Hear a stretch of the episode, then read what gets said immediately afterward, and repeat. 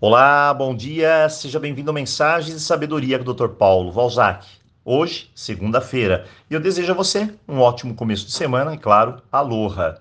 Semana passada falamos sobre as crenças limitantes, eu acredito que você se lembre. E olha, elas são as operadoras do nosso sistema de escolha.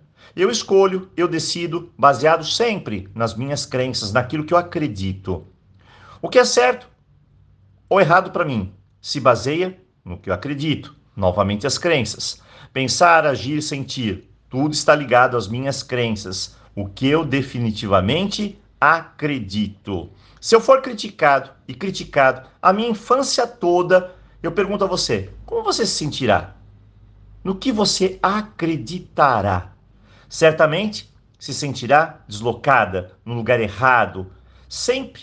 E, por mais que se esforce, parece que nada brilha para você. Se você é uma dessas pessoas que não foi estimulada, hoje não olhe para trás para encontrar culpados, não.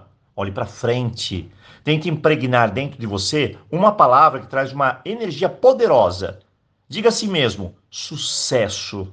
Isso mesmo. Quanto mais repetir, mais a energia do sucesso fará parte da sua vida e as cortinas do fracasso, das críticas, cairão por água abaixo.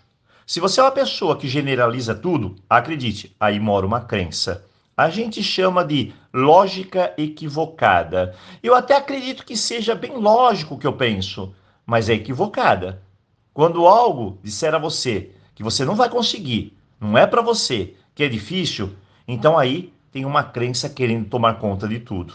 Agora, a maior de todas as crenças limitantes e que merece um destaque especial você já pegou, já se pegou dando desculpas? Bom, eu acredito que sim.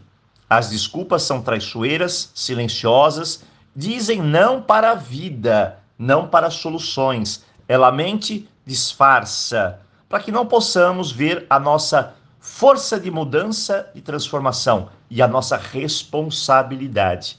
A maioria das pessoas que chegam aqui no canal usa uma palavra clássica da desculpa, ela diz que entende tudo e de repente solta aquela palavra mágica, o mas. Ela diz: Doutor Paulo, eu entendo, mas é como se ela quisesse que eu aceitasse o seu ponto de vista, que está na direção certa. A desculpa tenta convencer a si mesmo e aos outros uma tremenda estratégia que mantém a velha mente no trono. Convencer os outros não ajuda. Lembre-se sempre: crença velha, mente velha, vida velha, ciclo de repetições. Nada muda, nada mudará se eu não matar a crença que está me impedindo de crescer.